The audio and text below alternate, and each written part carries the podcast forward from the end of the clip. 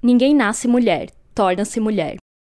Nenhum destino biológico, psíquico, econômico define a forma que a fêmea humana assume no meio da sociedade. É o conjunto da civilização que elabora esse produto intermediário entre o macho e o castrado que qualificam de feminino. Somente a mediação de outrem pode constituir um indivíduo como um outro. Simone de Beauvoir, O Segundo Sexo, página 8. Meu nome é Letícia Graton. Meu nome é Isabela Graton. E você está escutando O Pessoal é Político. You have to expect that there are going to be such dans l'ensemble, ça ne va pas bien du tout pour les femmes. We have to find some way to keep the rapists off the street. Olá, pessoal, sejam bem-vindas à nova temporada do Pessoal é Político. Como vocês viram, chegou o tão esperado momento, né, em que nós declaramos aqui a famosa frase da Simone, que para muitos é a única frase que conhecem. Ela, inclusive, É. já foi parar no Enem uma vez, então é uma frase muito, muito famosa, nacionalmente famosa. E que, como muita gente sabe, né, infelizmente é muitas vezes interpretada er- de forma errada e, enfim, muito esdrúxula, como a gente vê por aí. E assim, né? Tem um motivo pra gente ter colocado ela até o final, não ter parado ali no começo, é, ter colocado a frase completa. Esse parágrafo todo, né, afinal, porque as pessoas costumam falar só, ninguém nasce mulher, torna-se, param por aí, não É. explicam, não, não falam Geralmente sobre... ficam nessa questão bem rasa, assim. É, exatamente. Isso poderia significar basicamente qualquer coisa, dependendo da sua leitura. Mas o resto da frase ele é essencial pra entender, né, todo o contexto é, da ideia da Simone, né, de tudo que ela tá querendo transmitir. É, de todo o livro, né? Desde o primeiro volume. É, como eu disse, né? Eu tava comentando que eu acho que esse parágrafo descreve muito bem o primeiro volume do Segundo Sexo, porque a gente falou várias vezes na, na outra temporada sobre como a opressão da mulher não é determinada pelo sexo biológico, mas sim pela forma que a sociedade interpreta esse sexo biológico. Ou seja, não é a anatomia, o destino, tipo, necessariamente ela precisava ser oprimida, porém esse sexo biológico é utilizado como desculpa para oprimi-la, né? Então é como se ela começasse é, essa frase e é- é- esse volume, né, no caso, esse novo capítulo do novo volume do livro, é, já dando um resumão de tudo que ela falou no outro, que eu achei bem engraçado, porque, por exemplo, ela fala nenhum destino biológico, psíquico e econômico, e nos faz lembrar muito dos três primeiros capítulos do primeiro volume, que ela fala justamente sobre biologia, psicanálise e materialismo histórico. É, se você não ouviu, ouve lá, a gente tem É. um episódio sobre cada capítulo, né?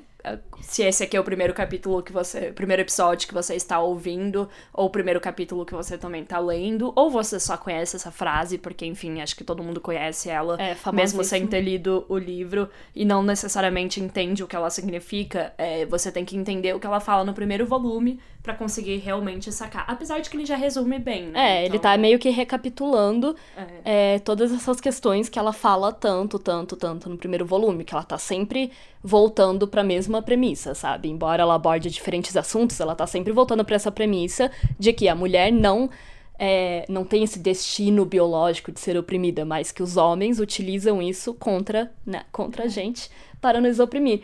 E aí é, eu achei interessante, né, que ela tá meio que dando um resumo pra começar esse novo volume, que se chama Experiência Vivida, né? E depois ela vai nos explicar como que nesse segundo volume vai ser um pouco diferente do primeiro, porque agora ela vai se focar nas experiências das mulheres, da vida das mulheres, né? Enquanto nos primeiros foi uma questão mais técnica, assim, tipo trazer diversas áreas do conhecimento para explicar a condição da mulher no mundo, mas agora ela vai tentar trazer a experiência das mulheres, a vivência das mulheres para mostrar como a opressão vai se desenvolvendo ao longo da vida delas. Né? Pois é, e antes de começar a gravar, a gente até chegou a conversar um pouco sobre isso, sabe? Porque a diferença é muito gritante entre um volume e outro nesse quesito, Sim, assim. é. E provavelmente também nos próximos episódios vocês vão ver, tanto nesse quanto nos próximos, vocês vão ver a gente falando mais sobre nossas experiências pessoais, que a gente não fala tanto, né, aqui. Mas como o livro é muito sobre isso, né, ele tem mais essa vibe de falar das experiências, de trazer as experiências que as mulheres vivem, é, provavelmente esperem, esperem e aguardem mais isso nessa temporada, então vai, ter um, vai ser um pouquinho diferente, né? E também, assim, eu como leitora, né, tipo, eu tenho que dizer que, honestamente, achei muito mais fácil. Porque eu só. Eu ainda não li, né, o segundo volume. A Isa já leu, eu tô na primeira vez, eu tô começando agora. E eu achei, tipo, por mais que esse capítulo seja bem longo, eu achei bem tranquilo de ler ele, na verdade. Passa Sim, muito rápido, é assim, verdade. sabe? Tipo, você vai lendo, vai lendo, vai lendo. E é muito de boa de entender, ainda mais como mulher, porque você vai identificando as suas É, experiências. você vai pensando, né? ah, sim, me identifico. E quando eu li isso da primeira vez, eu também pensei. Eu fiquei tipo, nossa, o primeiro eu demorei tanto tempo mais pra, tipo, passar dos primeiros três capítulos, enquanto o segundo a leitura fluiu muito mais fácil. Pois assim. é, então eu sei que pode assustar um pouco, pelo menos na versão física, ele tem tipo 550 É, ele é bem páginas. maior que o outro. Ele é bem maior e ele é bem bíblia, assim, bem gigante. Mas sério, gente, eu li essas na versão física. Esse primeiro capítulo tem 75 páginas e eu li, tipo, muito tranquilamente, assim. Muito mais tranquilo do que, tipo, sei lá, 20 páginas no anterior, sabe? É, do que Então, 20 páginas, sei lá, sobre eu fiquei- psicanálise. É, exatamente. Fiquei feliz com isso, assim. Então acho que essa temporada aí já tô bem animada. E assim, né, vai ser bem condizente também com o nome O Pessoal é Político. Afinal, é, a Simone, né, ela não, obviamente, ela não escreve assim em primeira pessoa, ela também não fala dela, mas ela escreve sobre a vida das mulheres e ela, assim, aqui é importante sempre lembrar que ela parte de um ponto de vista bem privilegiado, afinal ela era uma mulher branca, francesa do século XX, é aquilo que a gente sempre fala, né, aqui, tipo, que não é, não são experiências universais e, enfim, a gente pode, inclusive no primeiro episódio da temporada passada a gente trouxe, né, as críticas que mulheres negras fizeram à autora e tudo mais, que são super importantes a fazer e que também não diminuem a Sim. importância do seu trabalho Seguem sendo válidas. seguem sendo válidas, mas é bem importante a gente ressaltar isso porque, né, enfim, o, o subtítulo do livro é Experiência Vivida e a Sim. gente sabe que a experiência vivida de mulheres, sei lá, negras ou mulheres no sul global vai ser muito diferente do que uma mulher na França e etc, etc. Tem todo esse rolê, assim como a nossa, né, também vai ser muito diferente das ouvintes, mas é interessante é, ler e, enfim, ver vários fatores que ainda continuam super atuais, infelizmente. É, com certeza. É sempre válido pontuar isso, porque. E ter sempre em mente que ela não fala por todas as mulheres do mundo. Tipo, por mais que a gente possa criticar ela por, por exemplo, não fazer essa. Por não pontuar isso no texto, né? Tipo, não estou falando das experiências de todas as mulheres do mundo. Enfim, isso é uma crítica 100% válida, porque a gente sabe como é, feministas, principalmente do norte e tal, se acham, tipo. O as- centro do é, o mundo. centro do mundo e as detentoras de todo o conhecimento das experiências das mulheres.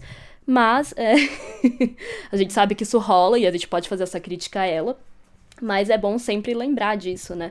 É, porque o que ela vai nos descrever aqui fala muito sobre as experiências né, de socialização feminina, mas a gente tem que lembrar que é da socialização de uma mulher branca, tanto que, por exemplo, eu e você nos identificamos bastante lendo esse primeiro Sim, capítulo. total, total. Enquanto a gente sabe que uma, uma mulher de uma classe mais baixa ou uma mulher negra pode ler isso aí e não ter se identificado tanto quanto a gente se identificou, entendeu? Pode ser que ela se identifique só em algumas partes, mas não tanto assim. E tudo bem, porque é isso. Eu acho que é importante a gente lembrar que ela não tá falando por todo mundo. E não quer dizer que a análise dela seja é, descartável ou que seja ruim, mas sim que, que a gente tem que ter isso em mente, afinal é o século XXI e a gente já tem mais noção das coisas, e principalmente a gente que mora no Brasil, tipo, É. não faria nem sentido a gente, a, a gente achar que o que ela tá descrevendo é, tipo, a nossa realidade 100%, sabe? Pois é, eu sempre acho importante falar isso, porque, tipo, obviamente aqui no podcast estamos lendo esse livro, que é um clássico, né? E foi a nossa escolha por ele ser tão importante. Mas é óbvio que a gente sempre incentiva vocês a irem além, tanto aqui quanto lá no Instagram. Tipo, a gente sempre fala de outras autoras, a gente sempre indica. A questão é que aqui a gente está se aprofundando, né? no, no trabalho da Simone, porque de fato ele é a base para muitos trabalhos que vieram depois. Mas, claro, né, gente, se vocês quiserem outras indicações e tudo mais, sempre tem lá no Instagram. A gente sempre, sempre vai estar aqui, né? Querendo Sim. abrir os olhos de vocês para outras leituras e tudo mais. É que também não dá pra falar de todos os livros Do mundo. Exato, ao Total. mesmo tempo, né? Inclusive, a gente sempre faz sorteios de livros, né? Se vocês não sabem, todo mês tem um sorteio de um livro lá para as nossas apoiadoras. A gente tá sempre recomendando com vídeos no IGTV. Enfim, há uma variedade de livros feministas aí no mundo que você pode ler para ganhar um para ter uma noção maior assim do panorama mais amplo sobre a teoria feminista e as experiências das mulheres ao redor do mundo e de outras classes, de outras raças, etc.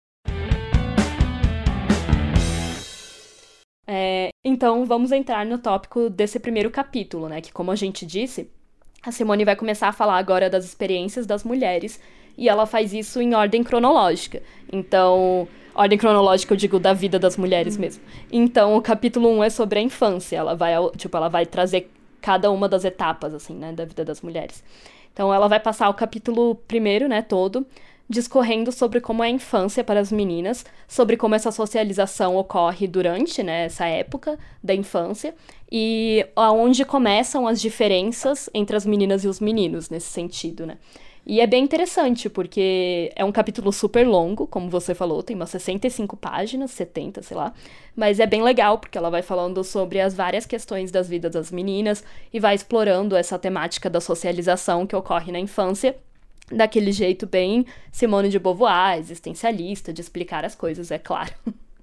Então ela começa falando que enquanto, enquanto são crianças, né, os meninos e as meninas são iguais. Depois é que eles vão sentir mais diferenças, tipo crianças, é, bebês, assim, né, bem novos. No início, tá ali, é tudo igual, né, volta da maternidade, enfim, claro que tem todo o rolê de vestir de cores e não sei o que lá, mas as experiências são bem iguais. Mas aos poucos, eles vão tendo experiências mais diferentes, né. E, mas, como sempre, a Simone vai pontuar que essas diferenças não vêm por conta da biologia ser diferente, mas sim porque a sociedade enxerga essas biologias, esses corpos, de formas bem diferentes. Lendo esse capítulo, assim, já começa do fato que, por exemplo, quando ela fala dessas diferenciações, né, entre os meninos e as meninas, desde muito criança, eu e a Isabela, a gente tem uma experiência que é bem específica, que eu costumo brincar, assim, quando eu tô falando com as minhas amigas feministas, principalmente sobre separatismo, assim, de homens, que a gente meio que teve uma infância separatista sem querer, assim, é. né? o que basicamente significa que a gente não tinha muito contato com homens ao longo da nossa infância. Tipo, porque a gente cresceu, a gente só tem uma irmã mais velha, né? E a gente cresceu com a nossa mãe. Então, assim, ah, tinha o pai, mas assim, eles são separados, então de convivência é, convivência mesmo. Presente, assim, é, né? e, e por parte de mãe, a nossa família só tem mulheres. Por parte de pai, até tem primos, mas também não eram tão próximos, né? Quando a gente era criança, criancinha mesmo, eu tô falando infância, né?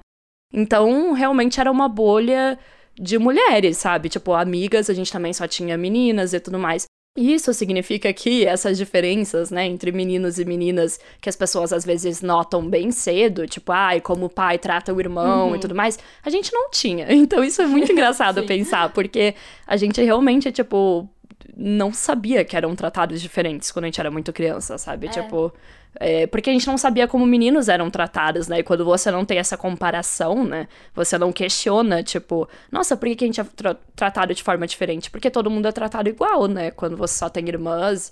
Enfim, eu imagino que seja a experiência de várias meninas, assim, mas eu acho que é, já torna um pouquinho peculiar nesse sentido. Porque tem muito aquela história, ah, eu percebia que, ah, meu irmão não precisava sim. lavar a louça, e eu sim, não sei o que lá. E não, não foi o nosso caso, assim, eu, eu sempre eu costumo falar que eu vivia no mundo da fantasia, assim, porque eu acho que eu só fui perceber a diferença... É, na escola. Na escola, e muito depois, tarde. muito mais tarde, assim, do que, do que, que seria... na escola, quando você é bem pequenininha, você não percebe essas coisas. É, tipo... Você só acha, ah, os meninos fazem isso, a gente faz isso, mas, tipo, você não Mas vê você não vê como uma diferença... Porque é diferente no tratamento, né? A Simone vai falar muito da questão também, tipo, do, dos pais, dos pais do afeto que os pais dão diferente, que às vezes o, o homem, por exemplo, vai dar muito mais afeto e atenção pro, pra, pra, pro menino, tá ligado? É. E, tipo, e daí tem essa questão da competição, de não entender por que você não é tratada como seu irmão. E isso é curioso, né? Quando você não tem isso, assim. É, isso é bem doido, assim, né? Se a gente parar pra pensar. Porque realmente eu já ouvi várias meninas, assim, várias mulheres, né, hoje, falando que, ah, eu percebia quando eu era mais nova, que, por exemplo, ai, meu, meu irmão tinha mais liberdade do que eu, meu irmão podia levar namoradas e eu não podia, tipo, esse tipo de coisa. E a gente nunca teve essa experiência, né?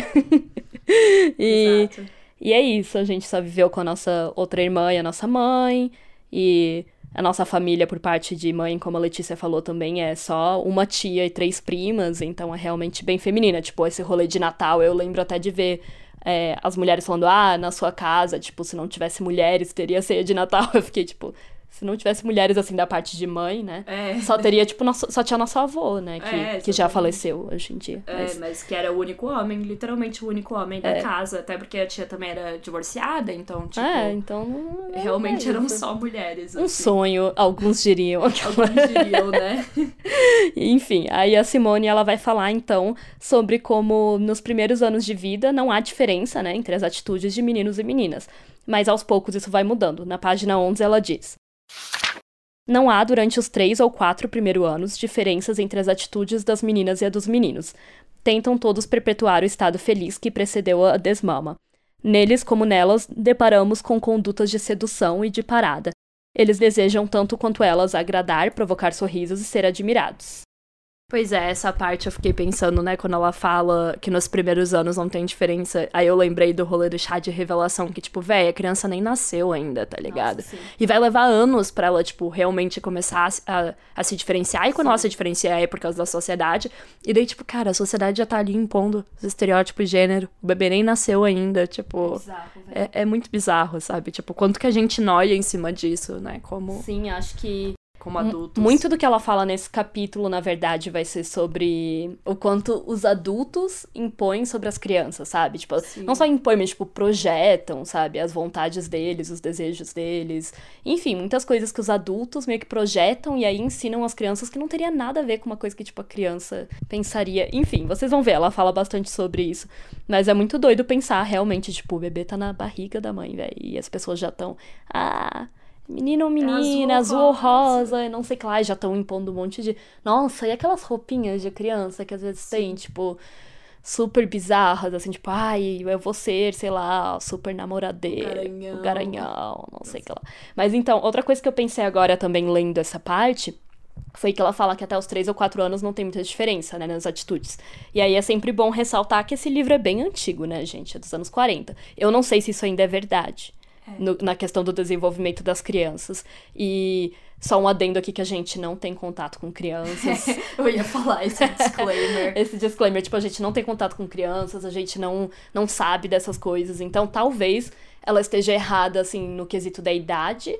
Porque eu não sei até, que, até quando que começam mais as diferenciações hoje em dia. Até porque o mundo, né, tá mais assim. Hoje em dia, crianças de 13 anos parecem ter Exato, bem eu mais, sinto que no passado era, era mais. É. Era, tipo, hoje em dia é mais cedo. É, eu Mas, também enfim, acho, É a minha mas- percepção, porque como eu falei, na barriga já tem a porra do chá de É, revelação. nessa né? época Então- acho que não tinha.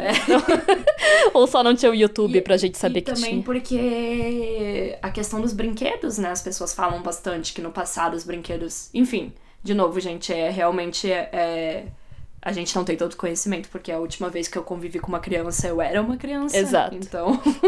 Mas é isso que a Simone É fala. uma, e é uma suposição nossa. É uma que pode ser suposição que ela nossa. esteja um pouco desatualizada nessa questão É. da idade, mas sempre bom lembrar que o livro é dos anos 40, então faz tempo. Sim.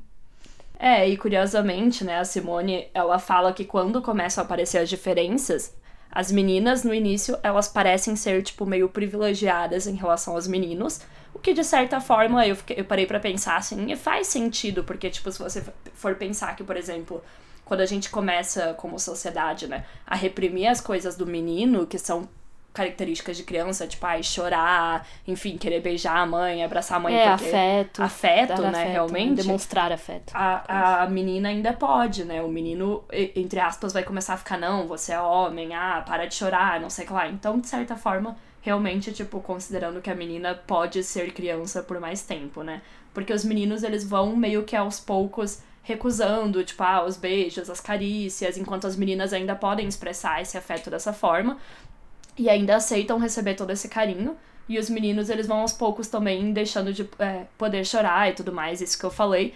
Porque, né, começa aí o rolê, ah, seja homem, enfim, exigir. Eu acho que no começo, pelo menos na infância, bem no comecinho, os meninos, tipo, exige-se uma independência talvez um pouco maior afetiva, né? É, em sim. relação, pelo menos afetiva, né? Em relação às meninas. Então as meninas podem ainda se sentir mais valorizadas e, tipo, de boas nesse sentido, sabe? Então, na página 13, né, a Simone vai falar sobre isso. Persuadem a criança de que é por causa da superioridade dos meninos que exigem mais dela, para encorajá-la no caminho difícil que é seu. insuflam-lhe o orgulho da virilidade. Essa noção abstrata reveste para ele um aspecto concreto. Encarna-se no pênis, não é espontaneamente que sente orgulho de seu pequeno sexo indolente, sente-o através da atitude que o cercam. É, foi isso que eu tinha falado antes, né? De como, as, como os, os adultos projetam as coisas nas crianças. Tipo, isso é muito doido, né? Já mostra o quanto a nossa sociedade é falocêntrica. Então, não, gente, falar de buceta nunca vai ser a mesma coisa que falar de pinto. Eu acho importante ressaltar isso aqui, já que a gente começou o ano de 2021 aí com uma polêmica bem tosca sobre esse assunto. Então, Sim. sobre uma certa Se arte. vocês, não, se vocês não sabem do que a gente tá Ai, falando, nem con- queiram saber. considerem-se É. sortudos. Nem queiram saber, nem estejam no, no Twitter também, porque é lá que começam todas essas coisas, enfim. Mas é interessante porque Começa e acaba, né? Só fica lá mesmo.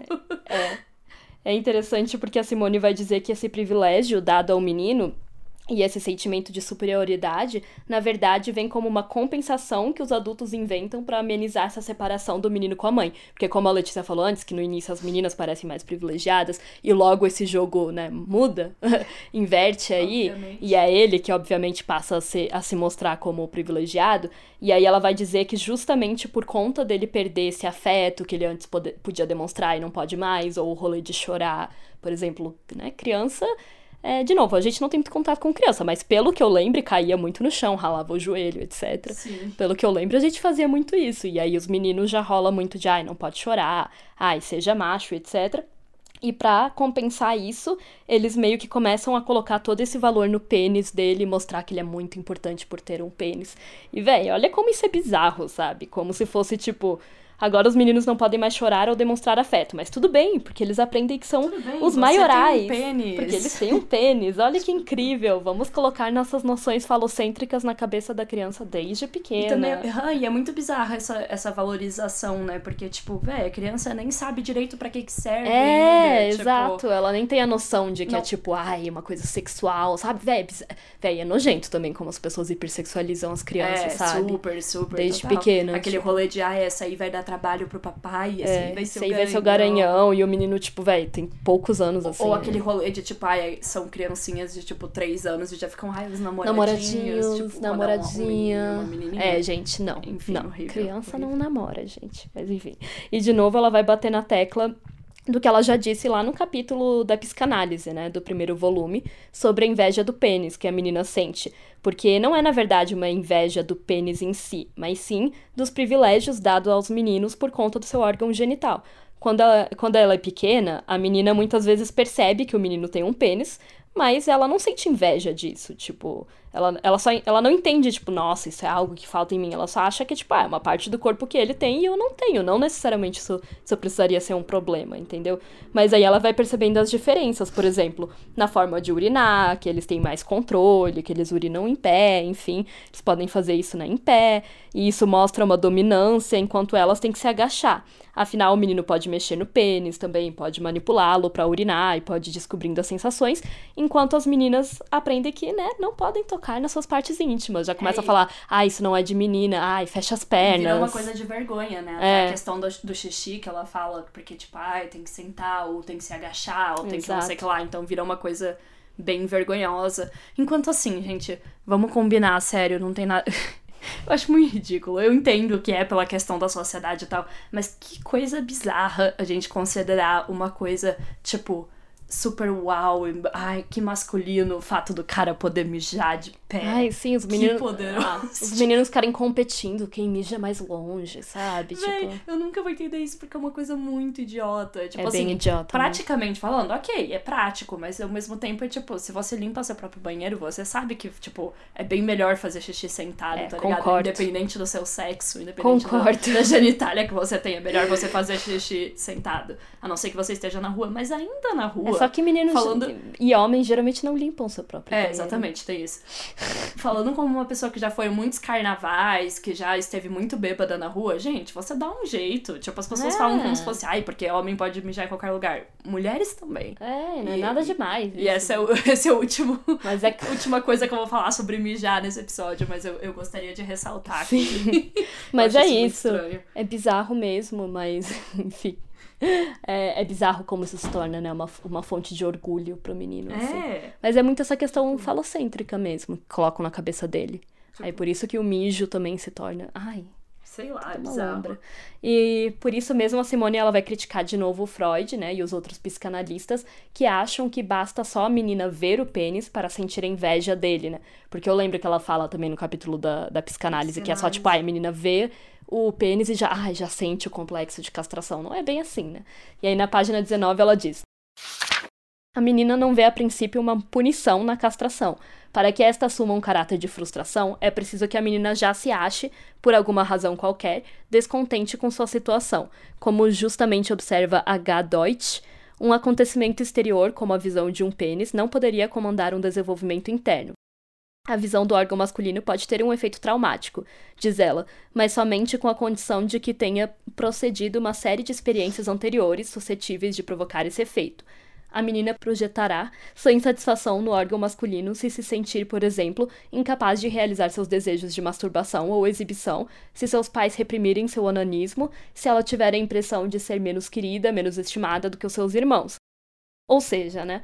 Não quer dizer que, que o fato de, de não ter um pênis seja insignificante pra menina. Tipo, claro que isso causa um impacto, mas o que a Simone vai ressaltar é que não é que a menina tenha inveja exatamente do pênis, mas sim do fato de que os meninos têm privilégios, principalmente pelo fato do órgão sexual dele ser externo, né? Então, ele pode ser pegado, pode ser manipulado, tá fora do corpo dele, né? Exatamente, tipo, é um anexo do corpo dele, mas tá pra fora. Enquanto pra menina tudo é meio estranho, meio nebuloso, porque ela tem medo, tá tudo no seu interior, sabe? É tudo interno. Então ela não sabe bem o que acontece dentro dela, como é a estrutura dos seus órgãos sexuais, como que eles funcionam. Ela não tem essa noção de que ela pode pegar ele, manipular, entendeu? É, e daí, claro que também a gente vai entrar, óbvio que não é só porque é interno, porque a sociedade é falocêntrica e misógina, porque assim, né, não, enfim, a gente poderia conhecer e, e é isso, né, porque, tipo, uma coisa é quando você é criança, mas assim, a grande maioria, né, eu não vou ter dados, mas assim, é muito comum as mulheres passarem a vida inteira sem, né, se tocarem ou sem conhecerem, sem olharem, sem colocarem um espelho pra olhar e etc. Isso é muito triste, É. né? Tipo, e não é a justificativa de, ah, é interno, então é por isso que a gente não conhece. É porque toda a sociedade Sim. nos fala que é errado, que é vergonhoso, que é feio, Total. que é fedido, que você não pode pôr a mão. Então, É, mas o que eu acho interessante isso. dessa parte de ser interno ou ser externo é que a Simone vai falar que, que pelo fato também de ser meio que externo, assim, no corpo do menino, é que o pênis se torna um alter ego dele. Ah, E aí eu acho isso muito engraçado, porque todo mundo sabe Tem desse esse rolê do nome, É, de dar um assim. nome, etc. E Aí meio... tem saco a cabeça de baixo Ai, e véi. tal, E né? aí se Tipo, torna uma coisa tipo, ah, e o fulano e o fulaninho, sabe? O nome do... Não, tô falando. Eu fiquei lembrando no. no... Ai, How to Lose a Man in, in Como Perder um Homem em 10 Dias. Aham. Que ela dá o nome de Sim. tipo. Como é que é? Mi- Miss. Miss Mrs. Princess, É. não sei lá. Tipo, ela dá Ela um dá um nome nome ridículo, assim. Super feminino idiota, tipo, pra zoar o Exatamente. cara, e aí assim. ele fica tipo, não, um pênis não pode se chamar assim. Tipo Enfim. assim, não é contra dar o nome, né? O problema é o nome que se deu, assim. É, É. muito engraçado. E aí, esse rolê é que, tipo, o pênis se torna um símbolo, né, da autonomia, da transcendência e do poder do, do menino e daí do homem depois, né?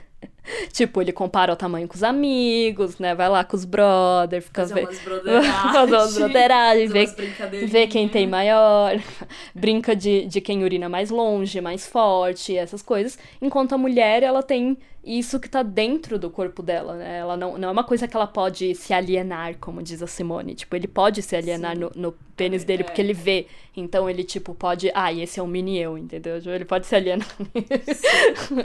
Por mais. Véi, a gente tá falando muito pênis nesse episódio. Tá. Mas enfim.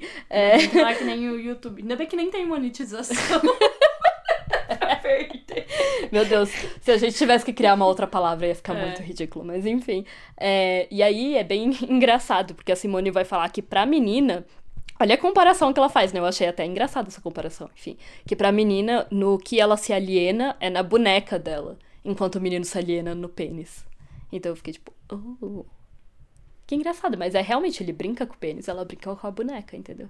É, tá aí uma comparação que você não esperava ouvir Ou ouvir em nenhum lugar. Ou em nenhum, nenhum lugar nunca. Pega essa lombra, pega essa pira aí. É, porque, cara, essa, essa comparação é interessante, de certa forma.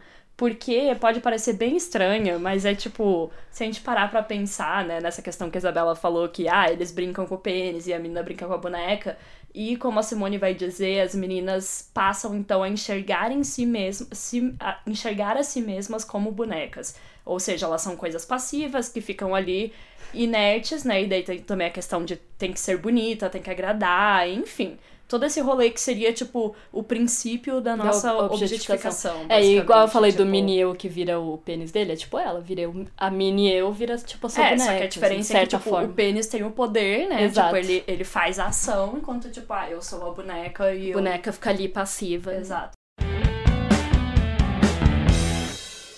A menina se veria então como uma boneca, né, submissa, que depende dos outros, que é passiva e que tem que ser bonita, obviamente. Claro. E aí ela vai desenvolvendo essa passividade, vai pensando nela mesma dessa forma, e por isso mesmo ela vai dizer que é mais comum para as meninas se tornarem mais narcisistas. Achei isso interessante.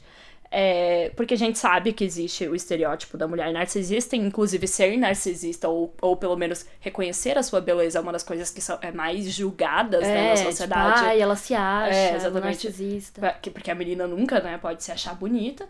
É, mas a gente é muito mais levada a se achar bonita e a se, ter esse narcisismo porque a gente considera, tipo, a gente valoriza essa beleza, tipo, você, muito mais, muito é. mais, né? Tipo, Sim. você precisa disso.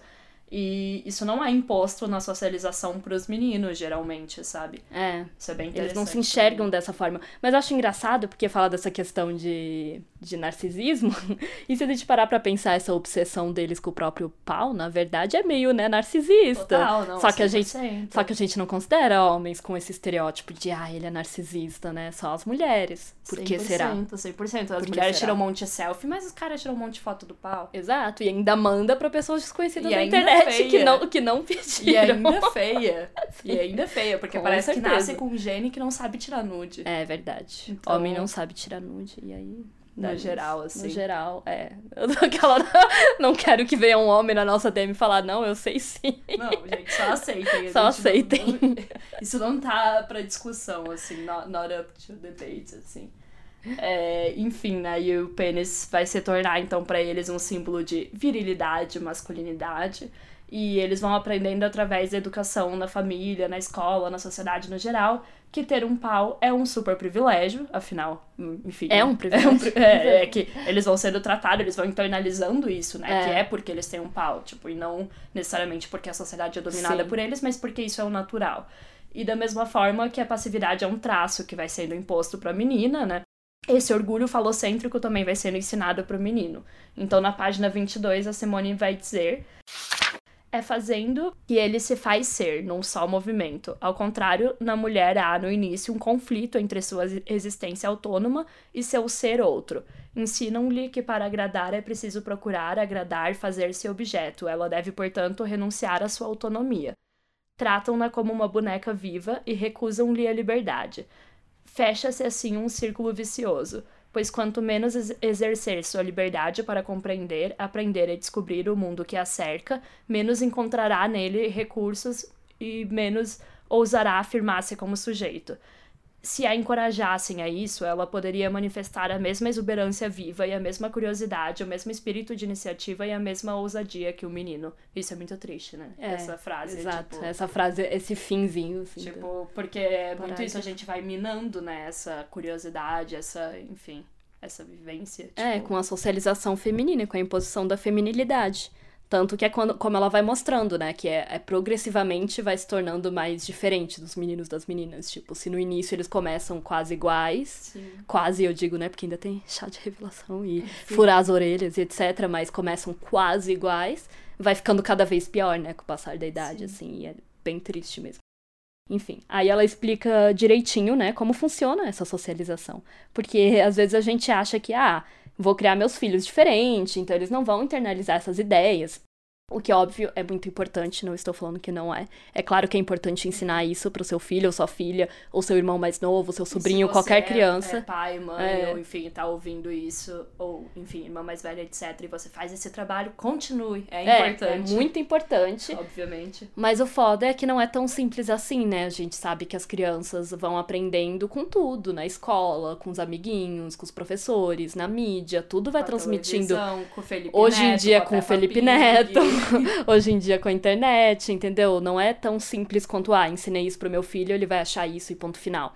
Pois Nunca é. foi, mas E- hoje em dia tá pior, E eu nesse acho. momento, acho importante a gente dar aquele lembrete especial, né, pros ouvintes. Não culpem as mães pelas É. atitudes dos filhos, gente. Por favor. Como se fosse uma coisa, tipo, super direta. Tipo, ah, essa criança, enfim, reproduziu, né, misoginia, ou enfim, é, fa- falou uma merda, e daí é culpa da mulher, tá ligado? Porque, Sim. sério, eu já vi até gente, tipo, gente progressista mesmo, gente que se diz feminista, achando que, tipo, culpar a mãe e, enfim, falar É. merda da mãe vai levar em algum lugar. E, gente, não, sabe? É uma sociedade inteira que cria a, as crianças no geral, né? É porque as crianças. É aquilo, né? O peso da criação é sempre nos ombros das mães. Mas quem cria a, a criança é a sociedade inteira. É todo mundo que tá ao redor dessa criança, sabe? Por isso que é tão é, impactante assim também, tipo. O fato de quem você coloca na vida da sua criança, sabe? Eu acho que é muito importante e a mensagem que essas pessoas estão passando. Mas é isso, a mãe não tem controle de tudo, nem a mãe, nem o pai, nem qualquer pessoa que crie tem Não, controle se- de seria tudo. muito privilégio, né? Conseguir ter esse controle. Eu Ah, acho eu- que só se você É, realmente viver eu numa vou bolha criar, muito vou criar meu filho numa bolha. Mas aí É. também o problema é que se ele não aprender a lidar com a Enfim, né? Vai É. aprender. Em algum momento essa criança vai estar na sociedade. É. Então vai aprender tudo. E aí a Simone até diz, né, que algumas meninas que são criadas pelos pais. Por exemplo, né? Ou, enfim, mais por figuras masculinas, porque a gente sabe que é bem raro, enfim. É, tem características mais viris, digamos assim, mas que logo elas são ridicularizadas pelo resto da sociedade, então elas vão internalizando a feminilidade de qualquer forma, né? Então, ah, por mais que o pai tenha ensinado ela a ser mais como um menino, aos poucos, sei lá, ela vai pra escolinha e ela aprende que isso é ridículo, porque essa não é a posição dela, né? De, de se portar dessa forma, então ela já tem que mudar, porque ela sofre bullying, sofre não sei o que lá. E isso a gente lembra muito, sei lá, dos menininhos da nossa escola, tipo, que, que ai, gostavam de brincar de alguma coisa de menina, aí sofriam bullying, eram ridicularizados. Sempre rola, né, gente? então, é claro que é muito importante você criar seus filhos com esses valores, né, indo contra os estereótipos de gênero. Mas quando eles vão crescendo e vão se integrando na sociedade, na escola, com os amigos, em vários círculos sociais, né, que a criança vai tendo, é óbvio que eles vão recebendo essas ideias hegemônicas, né, da, de gênero presente na sociedade. Então, vai ficando cada dia mais difícil. E, e total respeito a- É, às mulheres. As mulheres que estão aí, tentando e é, lutando lutando fazer isso. para melhorar isso, enfim, tentando ao máximo, tipo, desconstruir isso e mostrar que o que tá errado tá na sociedade, né? E não na criação delas de casa com seus filhos. Então, é isso, galera. É, exato. Ninguém aqui tá culpando mães É, ou exato. falando, ai, nem tentem, não sei o que lá. A gente acha bem foda as mães que criam seus filhos com uma proposta conseguem, diferente, né, que sim. conseguem, que se esforçam pra isso. Mães e, e pais, né? Alguns. Alguns, Enfim, sim. alguns que existem aí. Enfim. E aí, além disso, ela ressalta que tanto os meninos quanto as meninas são normalmente criados pela mãe na infância, claro, é, com mais frequência. Mas a mãe, ela respeita, digamos assim, a virilidade do menino, é, enquanto força a menina sempre a se integrar no mundo feminino, né? A, a incorporar a feminilidade. A mãe geralmente é quem ensina ela a usar maquiagem, se depilar, enfim, vai ensinando pra ela como um uma negócio- mulher deve é um ser, né? negócio meio ritualístico, né? Tipo, É. você vê sua mãe fazendo e daí você vai querendo fazer também. Ou, ah, eu quero usar as joias dela, os vestidos dela. Sim. Enfim. Não, e é bem foda, assim, a relação da menina com a mãe costuma ser bem conturbada. É, geralmente a mãe projeta na filha seus desejos, impõe ainda mais a feminilidade, porque afinal de contas ela quer que a filha seja aceita pela sociedade e ela sabe como é não ser por conta exato. de algum problema é, de não seguir estritamente a feminilidade. E eu acho isso bem difícil, assim, porque. Ah, é complicado. Tipo, eu vi um tweet esses dias que falava. que a pessoa falava que o primeiro hater de toda menina é sua própria mãe. E aí eu fiquei tipo.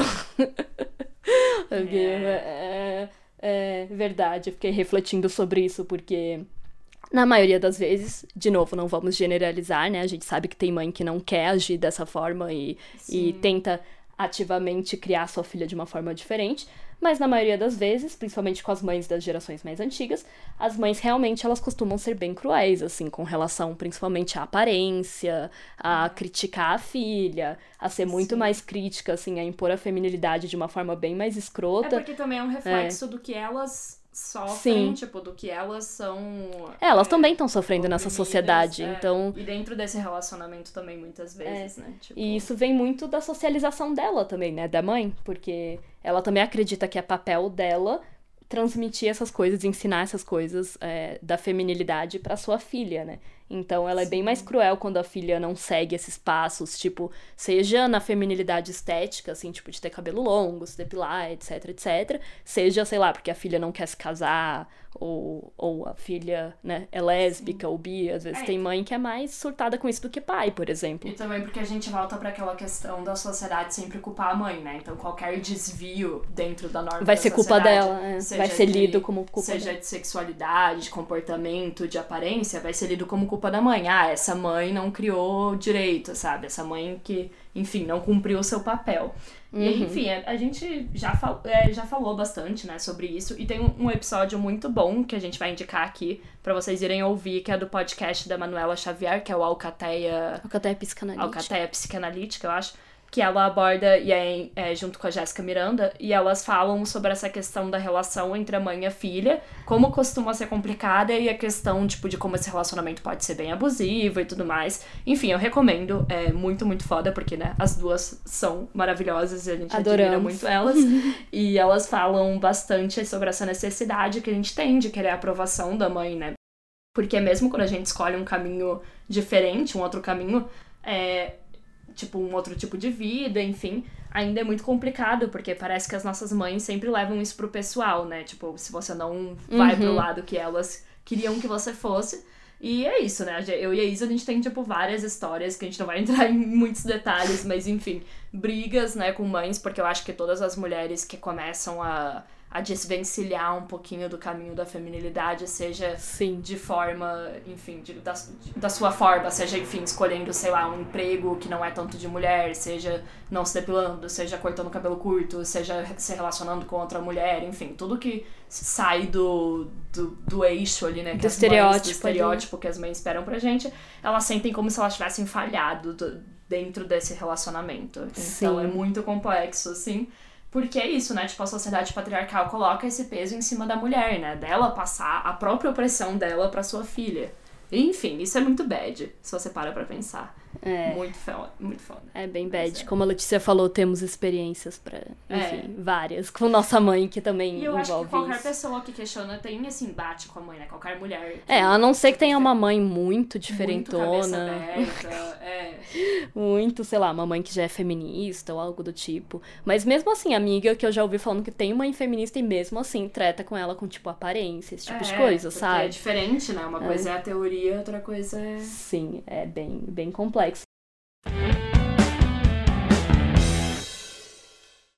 E, claro, né, a gente não pode falar de socialização, né, sobre a feminilidade, a socialização das meninas, sem comentar, obviamente, sobre a maternidade compulsória, já que estamos falando de mães, é, que é expressa principalmente, né, desde, na- nessa parte aí da infância, nessa época da infância, principalmente no fato das meninas sempre brincarem com bonecas e tratarem as bonecas como se fossem suas filhas, né? Bonecas assustadoras, gente.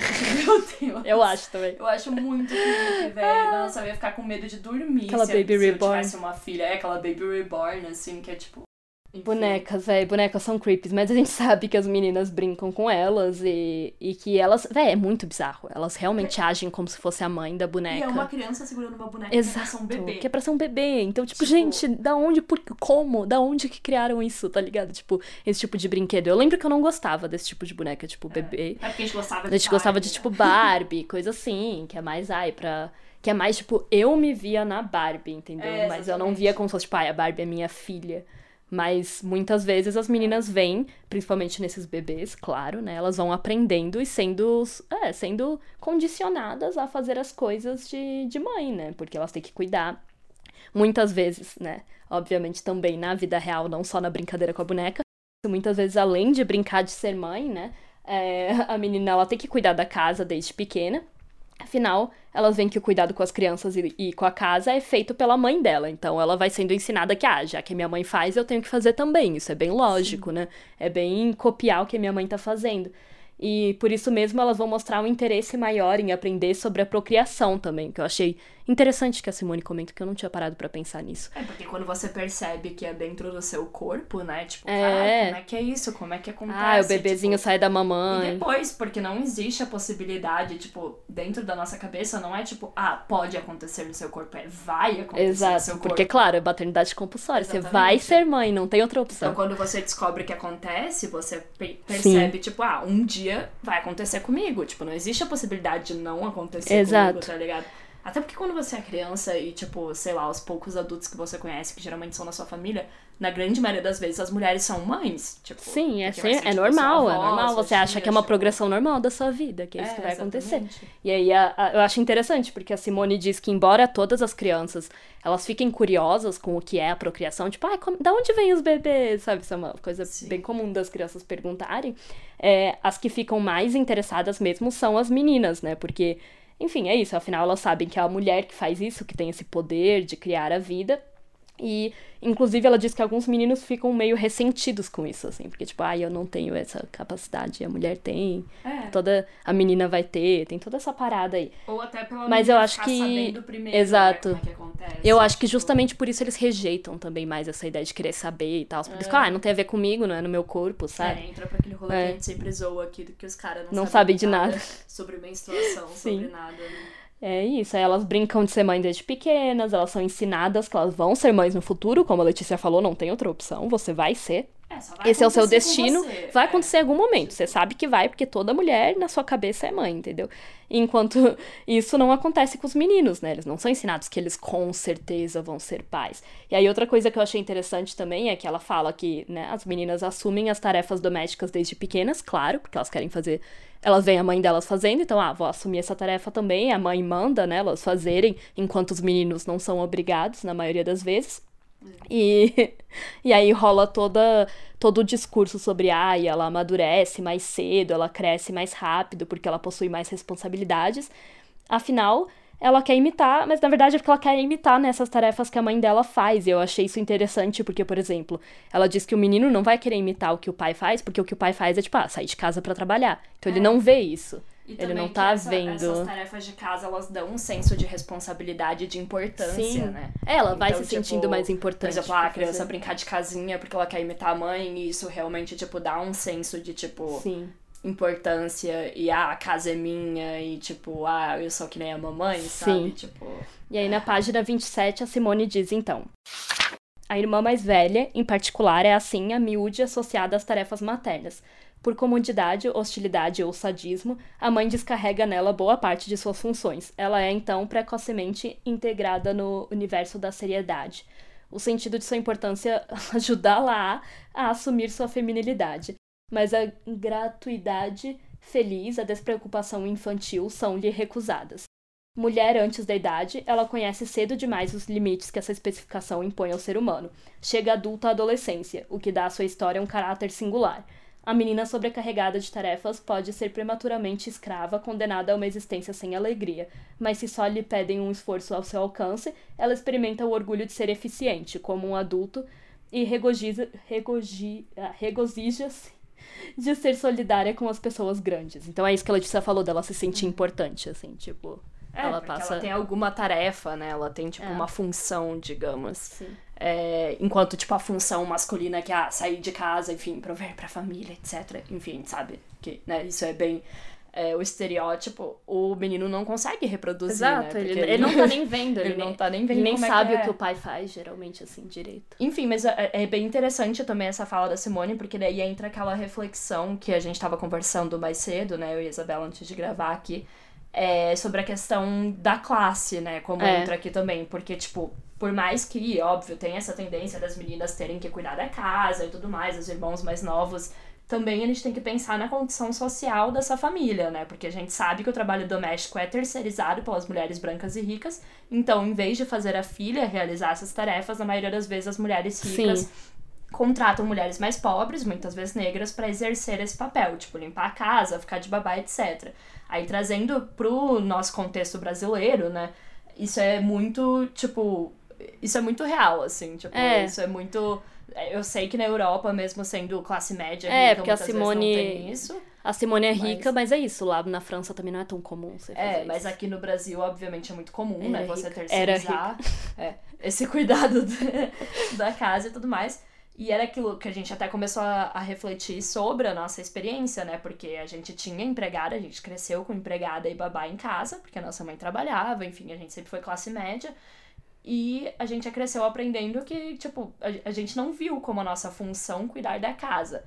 Embora a gente tenha aprendido que era uma função feminina. Claro, então, mesmo que você quando. terceiriza pra outra mulher, né? Exato, e mesmo quando você não aprende que é a sua função, porque ah, sempre vai ter alguém ali pra limpar, pra cuidar, porque já é bem errado por si só, mas enfim, é a nossa experiência. É, você aprende que sempre vai ter uma outra mulher pra fazer isso, que na É. grande maioria das vezes é, enfim, obviamente bem mais pobre ou, enfim, racializada, etc. Então, continua sendo extremamente torto, né? Tipo, continua É bizarro, sendo né? extremamente socialização feminina, porque, né? E é importante ressaltar essa diferença, porque, tipo, no Brasil e no mundo, as meninas aprendem que essas funções são delas, né? Que elas têm que cuidar da casa e das crianças.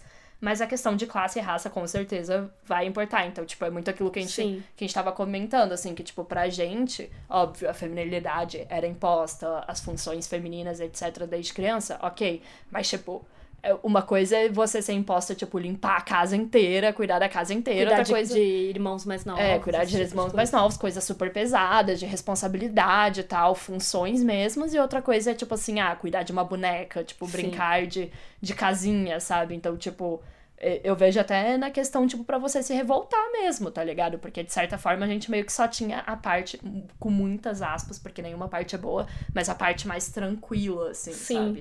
Isso a feminilidade é imposta de formas muito diferentes, É, né? exato. Porque uma coisa, ela ser imposta, tipo, sempre vai ser horrível, claro, mas é Sim. diferente, tipo, ser imposta num nível pesado, de tipo, meu, sei lá, você tem 10 anos, eu tenho que cuidar do seu irmão que tem Sim. 5, tá ligado? Tipo, Exato. de uma parada super pesada, assim, e outra coisa é ser imposta, tipo, ai, pintar unhas, e, enfim, fazer o cabelo, sabe? Tipo, enfim, é bem diferente, São, gente. é, são outros Então, níveis, assim. São níveis bem diferentes. coisa. Todos são uma merda. E aí a mas- gente, é, a gente quis fazer esse adendo aqui, porque não é como se, por exemplo, a nossa realidade fosse ter que cuidar Não, da casa desde cedo. E de muitas meninas, por exemplo, nenhuma das nossas amigas era também, sabe? Todas Sim. tinham ou empregada ou diarista, enfim, pra poder ficar de boas, ou a mãe limpava, sei lá. E é outra coisa, né? Total, outra coisa. É, enfim. E por conta de tudo isso, a menina vai crescendo e aos poucos ela percebe que os meninos são os verdadeiros privilegiados, né? Como a gente disse, que no início ela pode até achar que ela é, mas ela logo percebe que não. E aos poucos ela percebe que a família também prefere o irmão, né? Que foi o que a Letícia tinha falado antes. Que ela trata o irmão melhor, dá mais liberdade pra ele, mais direitos. E na escola também começa a existir essa rixa, né? Ai, clube da, da Luluzinha, clube do Bolinha. Tipo, ai, meninas versus meninos. E, Total. e essa coisa de, ai, meninas odeiam meninos. E, e elas percebem também que os meninos são mais poderosos, né? Que eles podem correr, subir em árvores e tudo mais, que eles têm uma liberdade Não maior. tem restrição de roupa, É, né? De movimentos, tipo, roupas, é de, ah, o vestido você não pode fazer tal e tal coisa, porque você tá de vestido. Meu Deus, se aparecer a calcinha, É. etc. E aí ela vai crescendo, o seu universo se amplia, né, para além daquele círculo feminino da sua casa, onde ela podia achar que a mãe reinava no início, porque ela achava, tipo, ah, que a mãe mandava em tudo É. na casa. Afinal, ela não tinha concepção de que, por exemplo, sei lá, quem trazia o dinheiro era o pai, sabe? As crianças não têm essa concepção. Elas só acham, tipo, pai, eu tenho que obedecer a minha mãe. Então, minha mãe é, É, digamos, e a rainha da casa. da mãe ser a mais severa É. e o pai ser o mais. Exato. boa. E ela vai percebendo que os homens, né, parecem ser superiores na sociedade também. E ela percebe que eles dominam tudo, e essa revelação muda profundamente a visão que ela tem de si mesma. E isso da sociedade é porque, assim, quando ela vai ficando maior, ela vai aprendendo coisas na escola. Então, ela aprende que todos os heróis são homens, todos os caras da história que ela aprende eram homens, todos os reis Isso é foram muito homens. aos poucos. Óbvio É. que não é um dia que você acorda e fala, "Ah, eles são superiores a mim. É, Tipo, só vai captando essas você vai ideias. captando essa mensagem aos poucos. Ah, o super-herói é homem. Cada coisinha que você vai captando, entendeu? Que você vai aprendendo. E ela percebe essa diferença, geralmente, né? Primeiro, na família, né? Então ela percebe que antes ela achava que era a mãe, que era a rainha da casa, na verdade é o pai, que é o soberano. E por isso mesmo ela quer a aprovação dele. E justamente também fica mais revoltada quando ele não a aprova, né? E quando ela era pequena, ela até achava, né, que a mãe era chefe da casa, mas aos poucos ela vê que o pai é visto como superior, e essa ideia é confirmada por toda essa superioridade que, como eu comentei, ela vai percebendo na sociedade, em tudo, gente, tudo, nos filmes, nas séries, na religião, na, na música, enfim, ela vai vendo que os caras sempre estão por cima, são os, os presidentes, todos os presidentes dos países praticamente, tudo isso. Sim, daí a gente chega num outro ponto muito importante da socialização feminina que todo mundo conhece, né? Esse aí é o amor romântico, heterossexual. Claro. Claro que a gente tanto já falou aqui, né? E tudo mais. E as meninas vão internalizando essa ideia de que pra ser feliz é preciso ser amada por um homem, né? E para ser amada, ela precisa aguardar o amor passivamente, porque ele vai acontecer. Inclusive, eu tava zoando com a Isabela essa questão que, tipo, é muito num conto de fada, tipo, você não entende como que um relacionamento acontece e, com, e qual que é a, tipo, qual que é a dinâmica dele, muitas vezes, pelo menos pra mim, assim, né? Vou falar como alguém que, tipo, Você é criança. é, com- quando era criança e pensando também com pais separados, É. então a gente não via, né, essa, como é que funciona um casamento exatamente, mas toda a mídia e toda a sociedade nos mostrava que, tipo, você vai ficar quietinha, parada no seu lugar e um dia, pum, vai acontecer com Um você. dia, pum, você vai estar casado. Exato. E as meninas ouvem essas histórias, né, de príncipes e princesas desde muito nova e vão aprendendo que elas têm que ficar, tipo, inertes e que elas só vão ser felizes assim, né, obviamente, que não tem como você ser feliz sem isso. E isso ensina pra elas também que elas têm que ser mártires e se submeter a tudo pelo amor. Enfim, a gente poderia dar 30 milhões de exemplos, mas acho que é só olhar um pouquinho, né, pra Hollywood, etc. E como isso é muito, muito problemático, né, principalmente quando a gente vai pensando que, né, desde pequena nós somos ensinadas que tá tudo bem se um menino for escroto com a gente, que, ah, ele puxa cabelo porque gosta e todo esse rolê assim, que é muito bizarro, né, e que Primeiro porque, enfim, são demonstrações, não são demonstrações de afeto, obviamente, são demonstrações de vi- violência, né, mesmo que só entre crianças e, e pequenas. E depois que, tipo, meio que ensina que você tem que tolerar tudo e aceitar tudo, porque, ai, Exato, tudo pelo amor. é, e porque precisam gostar de você. E, de novo, a gente nem tá entrando nesse caráter, mas enfim, obviamente, super heterossexual, super heterossexualidade compulsória, né? E aí as meninas costumam desprezar os meninos e se isolar deles. Eu lembro, eu era assim, ficar só entre meninas. Mas na verdade, elas querem ser aceitas por eles, né? Então, na verdade, elas querem receber elogios, elas desejam pertencer àquele grupo de pessoas privilegiadas. E elas se revoltam porque elas são obrigadas a ser femininas. E no fundo ela quer estar lá brincando com os meninos, se sujando, e, enfim, usando roupas confortáveis. Porque, por mais que ela diga que odeia os meninos, ela quer ser como eles. Não quer ser Sim. como eles, mas quer, enfim, quer. Que é a liberdade Que é a que eles liberdade têm, que né? eles têm, Geralmente é isso. Tipo, a Simone até comenta de um estudo que perguntaram pra meninas e meninos da mesma idade. verdade. e que a maioria das meninas falou que queria ser um menino e quase nenhum menino falou que queria ser uma menina. Era, tipo, pouquíssimos, assim. faz total E, claro, né? Porque eles veem que é isso, que elas têm muito mais restrições e tal. E eu achei interessante pensar nisso, né? Porque a gente era bem assim, né? A gente sempre. A gente odiava os meninos, a gente só andava com meninas. Aí depois a gente queria a atenção É. deles e aí hoje em dia a gente voltou a odiar aquelas. É, um- é, exato. um- é, tudo mudou e depois voltou pro. Não, é tipo. Errada não tá. A gente realmente achava os meninos bem idiotas. E a gente também não tinha nenhum amigo menino na escola durante a É, infância. não, Foi só tinha, depois, bem mais tarde. Então, Na verdade, tipo assim. amigo, amigo, amigo. menino faculdade. Na faculdade, real, Sim. assim.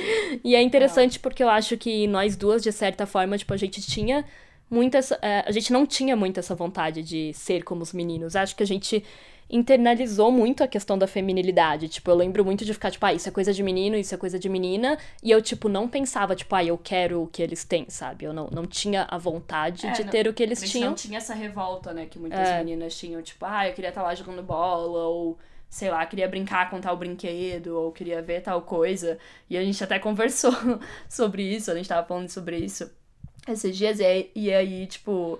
A gente tava falando, né, que a gente era muito assim, feminina, só andava com as meninas, só fazia coisa de menina, etc. E realmente, tipo, eu não lembro, pelo menos, de uma situação de ser criança e passar essa vontade, sabe? Ficar, ai meu Deus, Pois sei é. lá, eu queria lá estar jogando futebol com os meninos. Eu falava, ui, futebol, tipo, Chato. chato, Deus me livre. Se era de menino, pra mim já era chato. É, Misândricas desde sempre. Automático. Automaticamente. Eu falei, cara, separatista sem querer, misândrica Desde desde... sempre. Batia nos menininhos na escola. É real, real. Isso é bem real. E, e realmente, tipo, não tinha essa frustração. O que não quer dizer que isso seja bom, né? Ou que a É. gente não tenha sido reprimida, ou tipo, é óbvio isso- que a é. gente se reprimiu Exato. de viver coisas, de assistir coisas, de brincar, de coisas, de talvez desenvolver habilidades que De poderiam- desenvolver gostos até, É, sabe? desenvolver gostos, exato. Tipo, isso nos limitou de certa forma. Eu tava até falando com a Letícia porque eu tô assistindo Avatar agora, né? A gente tava assistindo. E aí eu falei que quando eu era pequena, quando a gente era O pequena. desenho, não o filme dos. É, o dos desenho, meninos, pelo assim. amor de Deus, Pelo gente. amor de Deus. e aí eu sempre, eu sempre via passando na Nickelodeon e eu ficava tipo, nossa, que chato. Ai, parece desenho de menino, sabe? Eu não quero assistir. Isso é um exemplo bem tosco, mas só pra Sim. dar um pequeno exemplo É, de como, por exemplo, eu tô adorando essa série. Eu poderia ter assistido ela quando era mais nova, mas eu me privei disso. Facilmente, Eu me privei porque- até de querer isso, entendeu? Sim. É aí que tá.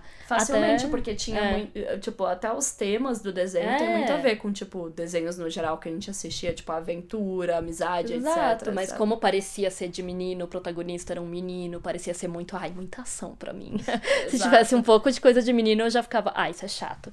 E aí, Da mesma forma que eu imagino que muitos meninos não Sim. tenham assistido coisas, tipo, é mais entre aspas de sei meninas. lá, mais de meninas, da Barbie, Winx, etc, sabe? E aí Então, é isso, é tipo, não é porque a gente não sentia essa falta que a gente não perdeu em certos aspectos, sabe? Porque, como eu falei, até a vontade de, de sentir, de, de ver isso ou de fazer isso, a gente não tinha. O que também já é uma pena, entendeu? É. Tipo, até, por exemplo, eu até dei o exemplo de é, matéria de exatas, sabe? Que eu sempre odiei exatas e gostava de humanas. Mas é isso, será que se a gente tivesse nascido Sim, homem tivesse- ou tivesse tido incentivo. ou tivesse né, tido um incentivo, né? E não esses estereótipos de gênero tão assim na nossa cabeça. Será que eu não teria gostado mais de matemática? Sei lá o quê? Não sei.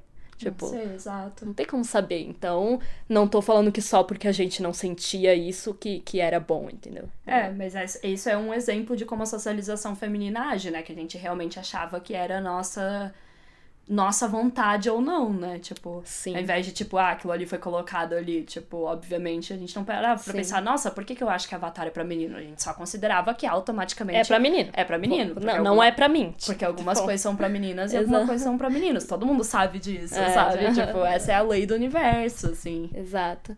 E aí eu acho que, né, o mais foda, né, que a gente vai chegar a, a falar, assim, sobre essa socialização feminina, né, e a questão da feminilidade, é o, o momento em que a mulher, que a menina, né, no caso, se sente, per- se percebe inferior ao menino na sociedade, sabe?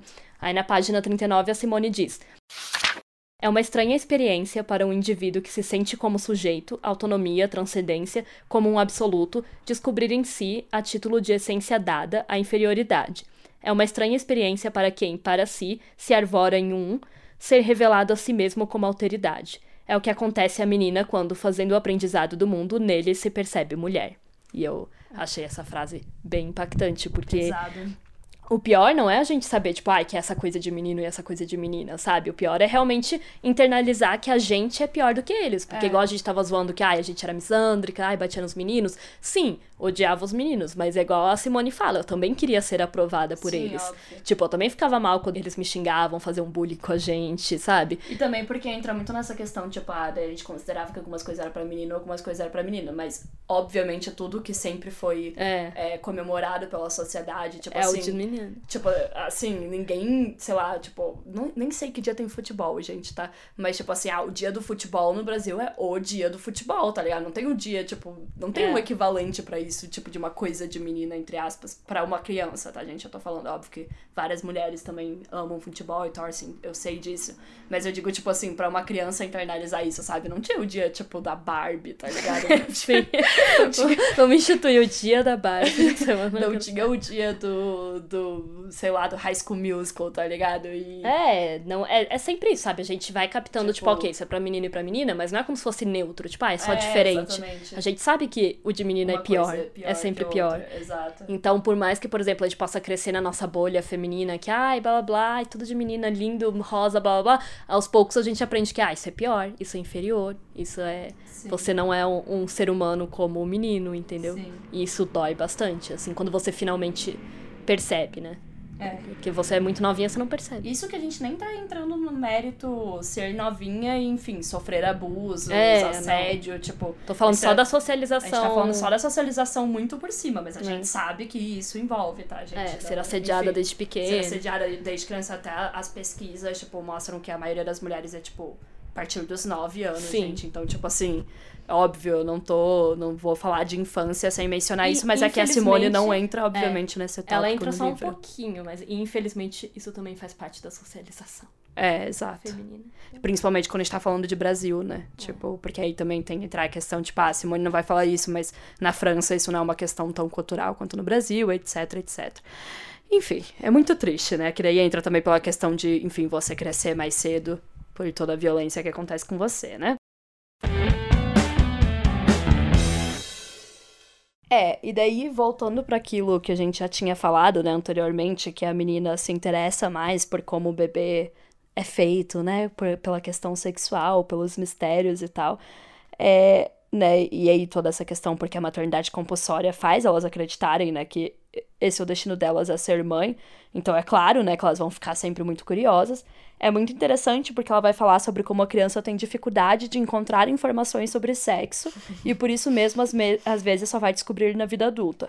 E assim, hoje em dia, hoje em dia, É, convenhamos, isso gente. Já tá datado. Isso já tá bem datado, porque consideramos que a pornografia tá aí, e as crianças com certeza. É que a gente, obviamente, isso não é informação sobre sexo, né? Mas É, ah, mas é um tipo de mas é informação. um tipo de ruim. informação. É. É uma desinformação. Desinformação. É uma informação sobre violência. É, mas é uma informação. Então, obviamente, nesse quesito, a Simone não está mais exatamente certa, mas é- é verdade que a gente não tem, tipo, que tem a falta de informação É, na de educação família, na- de educação sexual, né? Na família, nas, nas escolas, e que realmente isso é um momento muito confuso da sua vida. Sim, véi, e é bem preocupante de pensar nisso, né, das novas gerações e como que as novas gerações agora já estão, tipo, assistindo. Ai, velho, muito triste. Já estão assistindo pornô cada vez mais cedo. Essas coisas estão mudando bastante, né? E aí, pensando na nossa questão de realidade. acesso, né? do- É, da com certeza, tá internet. cada dia mais fácil de acessar também, né? Triste. Sim. E pensando na nossa realidade, né? Eu fui descobrir o que era sexo, tipo. Não o que era exatamente, mas assim, descobri que, é- que envolvia, tipo, uma penetração do homem na mulher, etc. É, sei lá, quando eu tinha lá por uns 12 No anos. conceito normal, né? É, no conceito normativo Socialmente normativo, tá, E eu fiquei- Não que a gente esteja falando que é só isso, É, etc. E eu fiquei muito, muito, muito confusa e curiosa, porque eu fiquei tipo, véi, como que isso acontece? Tipo, isso deve doer muito. Eu lembro que eu pensava assim no meu corpo e eu pensava, nossa, se entrar alguma coisa, tipo, meu Deus do céu, isso vai doer pra caralho. Como que. Como? Como? Eu pensava que isso era uma faz tortura total mulher. sentido, né? Uma criança É. achar isso. Eu pensava que isso era, tipo, como que as mulheres fazem isso, sabe? Por quê? Tipo, isso é uma tortura pra elas. Eu pensava, tipo, é porque elas querem ter filho? Tipo, meu Deus do céu. Porque, obviamente, ninguém fala sobre prazer, né? É. Então também tem isso. me parecia algo horrível, sabe? Horrível mesmo. E, e aqui eu tô falando só das coisas que eu imaginava, porque eu nunca tinha visto pornografia nem nada. Então eu achava, assim, o que eu achava na teoria que era o sexo já me parecia uma coisa, assim, muito nojenta e muito bizarra, assim. Aí eu me identifiquei muito com, com o que ela vai falar aqui na página 45, né? Também sobre a questão da. Do, desse medo da menina, assim, com relação ao sexo, quando ela imagina o que é, né? Ela diz: A menina revolta-se particularmente quando compreende que é virgem e selada e que para transformá-la em mulher será necessário que um sexo de um homem a penetre. Sendo o exibicionismo uma perversão assaz comum, muitas meninas viram pênis em estado de ereção. Em todo caso, observamos sexos de animais e é lamentável que tantas vezes o, o do cavalo lhes atraia o olhar. Concebe-se que sintam apavoradas, medo do parto, medo do sexo masculino, medo dos ataques que podem ter os casados, repugnância por certas práticas sujas e irrisão em relação a gestos desprovidos de qualquer significação, tudo isso leva a miúde e a menina a declarar: não casarei nunca. É a defesa mais segura contra a dor, a loucura e a obscenidade. Nossa, esse rolê do parto que você. Agora eu lembrei que eu, eu acho, eu não tenho certeza, tá? Obviamente, eu não sei. Mas eu acho que eu tinha medo. Eu acho que eu tinha medo de parto antes de ter medo de sexo. É, velho. Porque, tipo, a gente Sim, descobriu como os bebês total. são feitos antes, e daí, véi, tipo, você, você fica assim.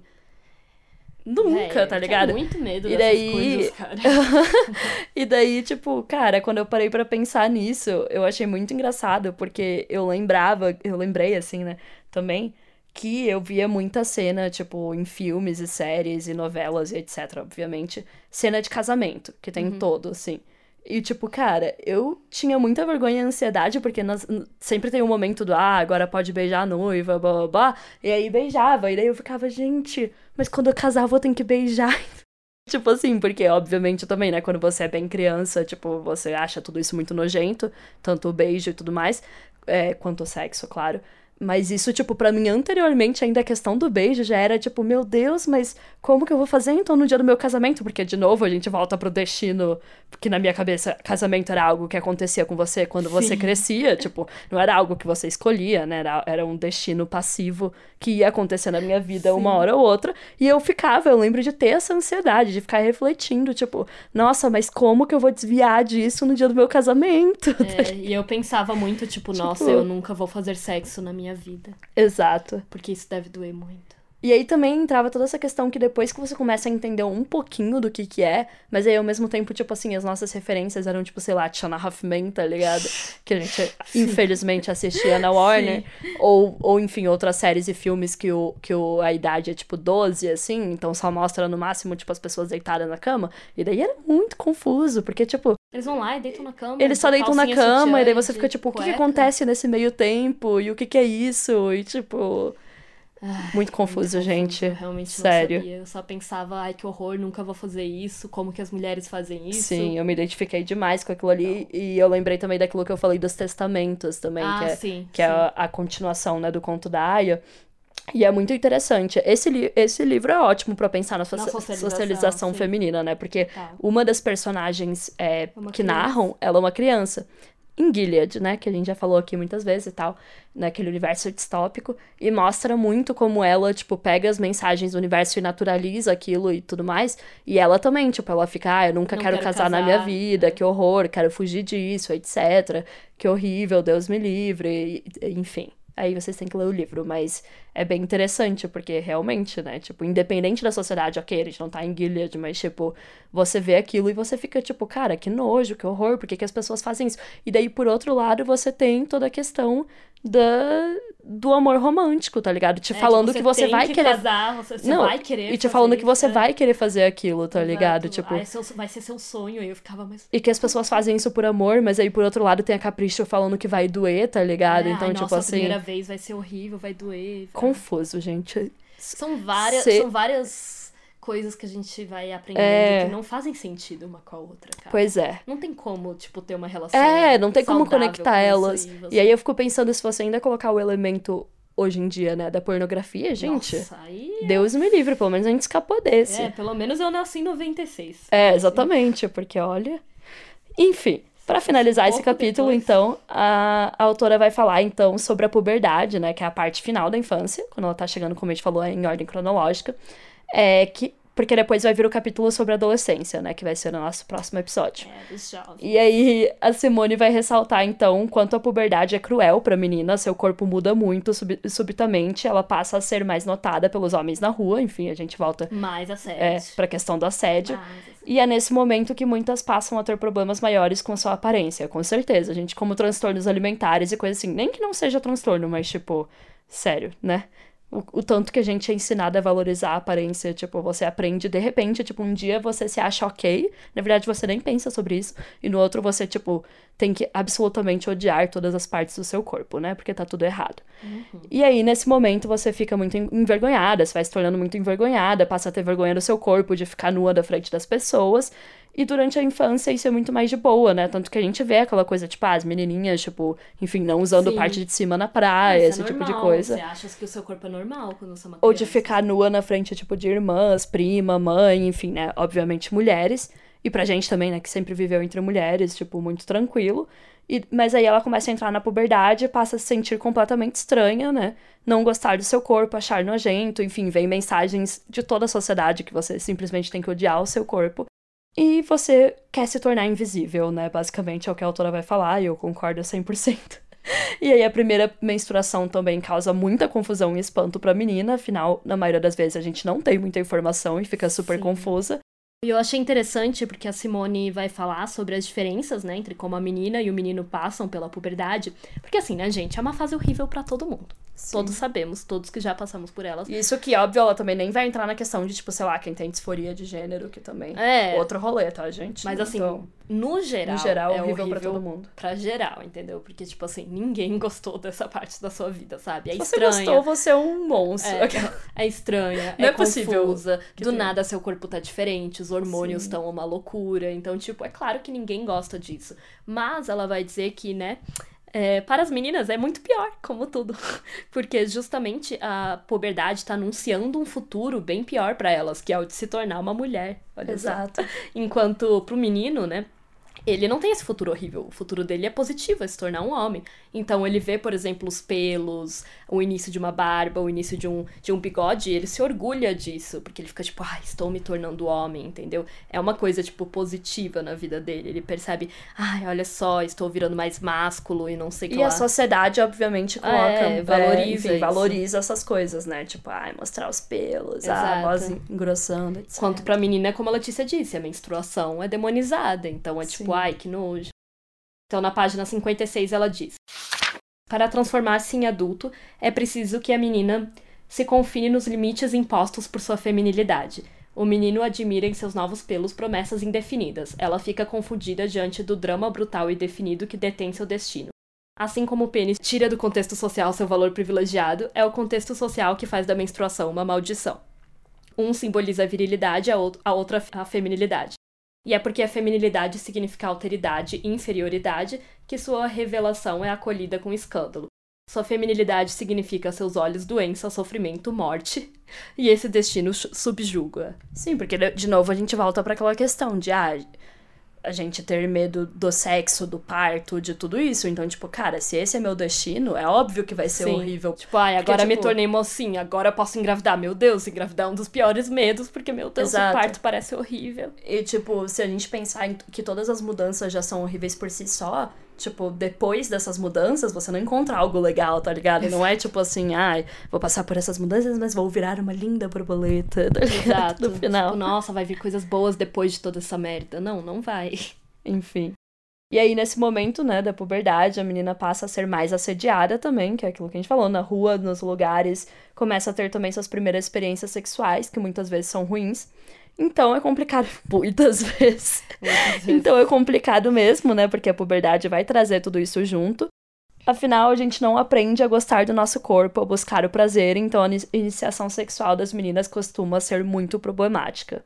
Enfim, na maioria das vezes, com certeza. E ainda naturalizar, né, esse problemática, esse ai, doer, não ser bom, etc. E junto de tudo isso, com as mudanças do corpo e o fato de que a menina sabe que está caminhando para um destino que é assim, digamos, não muito agradável, que ela não escolheria se ela tivesse opção. Essa fase da pré-adolescência se torna muito, muito complicada, muito mais do que para os meninos. É horrível para todo mundo, mas assim, convenhamos. Então, por isso, a Simone termina o capítulo na página 65, dizendo: Compreende-se agora que drama dilacera a adolescente no momento da puberdade. Ela não pode tornar-se adulta sem aceitar sua feminilidade. Ela já sabia que seu sexo a condenava a uma existência mutilada e imota. Descobre-o agora sob a forma de uma doença impura e de um crime obscuro. Sua inferioridade era somente apreendida, a princípio, como uma privação. A ausência do pênis converteu-se em mácula e em falta. É ferida, envergonhada, inquieta, culpada que ela se encaminha para o futuro. E eu fico pensando também o quanto que é isso, tipo, que ela falou que não dá pra escapar disso, né? Porque, tipo, ah, você vai crescendo a questão da feminilidade. E o quanto que também a gente, pelo menos lembrando da gente, assim, né? Que a pré-adolescência foi quando a gente começou tipo, ah, usar várias maquiagens, passar, é, enfim, esmalte, etc. E a gente achava que a gente gostava disso, Exato. né? A gente se divertia com isso. Tipo, ah, o mais legal de ir pras festinhas era, tipo, a parte de se arrumar antes, etc. E o quanto que isso é uma forma de mascarar toda essa... É, é quando a medo, feminilidade começa a ser mais imposta e, quando, É, e realmente começa- você a fingir. Fingir não, né? Mas você meio que, ai, gostar disso mesmo, realmente é, ameniza um pouco essa dor, né? Exato, é, isso que eu quero dizer, tipo, e também te conecta com a sua mãe, e com, E as, com as outras irmãs, e com meninas, as outras é, meninas, então, tipo, é, pra mim esse momento do se arrumar antes das Nossa, festinhas era total, muito isso, total. porque era um momento que, tipo, ai, você tá ali com as amigas, é aquele momento girl talk, assim, sabe? Ai, vamos passar maquiagem, falar de meninos e. Exato. E é o momen- momento também que começa essa história de, tipo, ai, gostar dos menininhos e ter que beijar na boca e ter que fazer essas coisas todas. E... Exato. Ai, gente, complicado, complicado. E, e- buscar a aprovação masculina, né? Buscar muito mais a aprovação, né? Porque se antes você podia ficar, tipo, isolada entre as meninas e os meninos, e ai, eu odeio os meninos, agora tem que ser, ai, não, quero, quero ficar com os meninos, tipo, É, galera, e essa foi a infância. muito divertida, Muito como vocês podem ver. Pra- próximo, próximo episódio, adolescência. É, esse foi o primeiro capítulo, então, do volume 2 do Segundo Sexo. Como deu pra perceber, né, ele já foi muito interessante, já tratou de muitos assuntos, a gente podia ficar aqui... Cada, Mil nossa, anos Mil anos, cada um É. desses destrincharia, se fosse só, sei lá, sobre a questão do medo do parto e do sexo, se fosse só sobre a questão de, tipo... Enfim, é, é, essa separação dos meninos, se fosse só, enfim, Total. a questão do assédio, tudo rende 30 mil horas de conversa. Ainda mais se a gente, enfim, trouxesse convidadas e tudo mais. E é muita coisa, é um capítulo bem longo. Eu acho que a gente conseguiu abordar todos os tópicos que ela fala, porque, como sempre, né, a gente fala bastante. E, como a gente falou, esse livro e, essa temporada vão falar um pouco mais das nossas experiências. E é sempre importante também ressaltar, como já dissemos, que, enfim, a gente não é pedagoga, a gente não é psicóloga, a gente não é mãe, não é mãe. não tem contato não com tem crianças. contato com crianças desde os anos 90, então, tipo, as coisas podem ter mudado bastante desde então. Desculpa se a gente falou alguma merda, enfim, ou se a gente tá muito desatualizada. Por favor, nos mande uma mensagem é, nos corrigindo no nosso Instagram, arroba pessoal é político, ou mande um e-mail para o pessoal é que já é a minha forma de falar também para vocês mandarem seus feedbacks, porque a partir do episódio que vem a gente vai começar a trazer né, os comentários das ouvintes. Sim. E também a gente com certeza pretende trazer convidadas para falar de assuntos e experiências mais específicos mais pra frente. Então, por exemplo, no capítulo da maternidade. É, não tem como a gente falar sobre isso, assim, É. sem trazer uma, uma mulher que seja mãe também, pra dar o, o, o lado dela, né? Porque a gente não tem experiência com isso. É, exato. Então, a, a, pra não ficar só na poucos, teoria, né? É, aos poucos a gente vai trazendo aí convidadas esse ano. Se você quiser participar também. É, anda exato. aqui. E estamos bem animadas aí. A gente espera que 2021 seja pelo menos 1% menos pior, né, do que foi ano passado. Aí aos pouquinhos vamos ser realistas. E obviamente, né, temos aquele recado de sempre. Isso, se Sim, dar. claro. É, quem tiver aqueles cinco reaisinhos, sobrando dois reaisinhos, o tanto que você tiver sobrando por mês e quiser apoiar o nosso trabalho, é só entrar em apoia.se barra o pessoal é político e investir. Todo mês nós realizamos um sorteio de livro feminista entre as apoiadoras. E se a gente bater as nossas novas metas desse ano, a gente vai começar a fazer uns, dois sorteios por mês, e não só um. Ou seja, vai ter o dobro de chances de ganhar. Né, livros feministas maravilhosos. A ideia é ir aumentando as recompensas, Exato. tipo, na base de, enfim, a- a meta total que a gente for Sim, batendo. quanto mais a gente bater. Entrem lá no Apoia-se para conferir quais são as metas certinho. Tá tudo É. especificado. E, como vocês perceberam, o podcast tá de cara nova. A gente tem uma nova identidade visual. E quem fez essa linda identidade foi a Manuela, da Venus Design. E a nova trilha sonora também, que foi feita pela Letícia. E a edição, quem faz desde o ano passado é a maravilhosa Raisa. Todas elas estão trabalhando junto com a gente, esse time maravilhoso. E os, os contatos das três estarão na descrição do episódio, caso você queira conhecer o trabalho delas, né? Como designer, como editora, ou como criadora aí de trilhas sonoras, que é a Letícia. E é isso, galera. O Pessoal é Político chegou para mais uma temporada que a gente espera que vocês curtem. Fiquem com a gente aí por essa temporada, tá bem legal, tem várias coisas programadas. Aí estamos bem animadas. E obrigada Sim, por ouvirem. Estamos felizes aqui. de voltar também. É, estamos felizes de voltar a gravar. E como sempre, né, fiquem seguras, enfim, fiquem aí saudáveis em casa. Não vão em festinhas casa. cllandestinas com remix ruins de Dog Days Are Push. Deus me livre, gente. Pelo sério. amor de Deus, vai furar a quarentena, pelo menos vai pra um rolê legal, sabe? Não esses. Será que tem algum rolê legal? Não sei, Acho que não. sei. Porque acho que você já tá com um monte de gente ruim. Eu quero, acreditar que não, né? Porque É. se fosse legal, não estaria acontecendo. Exato. Então, assim. Hum. hum, Pensem nisso. pense Pensem nisso, gente. Se o rolê tá acontecendo agora é porque não é legal. Porque ele então. não é legal e porque ele não tem pessoas legais. E é isso aí. Até a próxima, pessoal. Tchau, Sejam tchau. legais. You have to expect that there are going to be Je pense que such dans l'ensemble, ça ne va pas bien du tout pour les femmes. We have to find some way to keep the rapists off the street.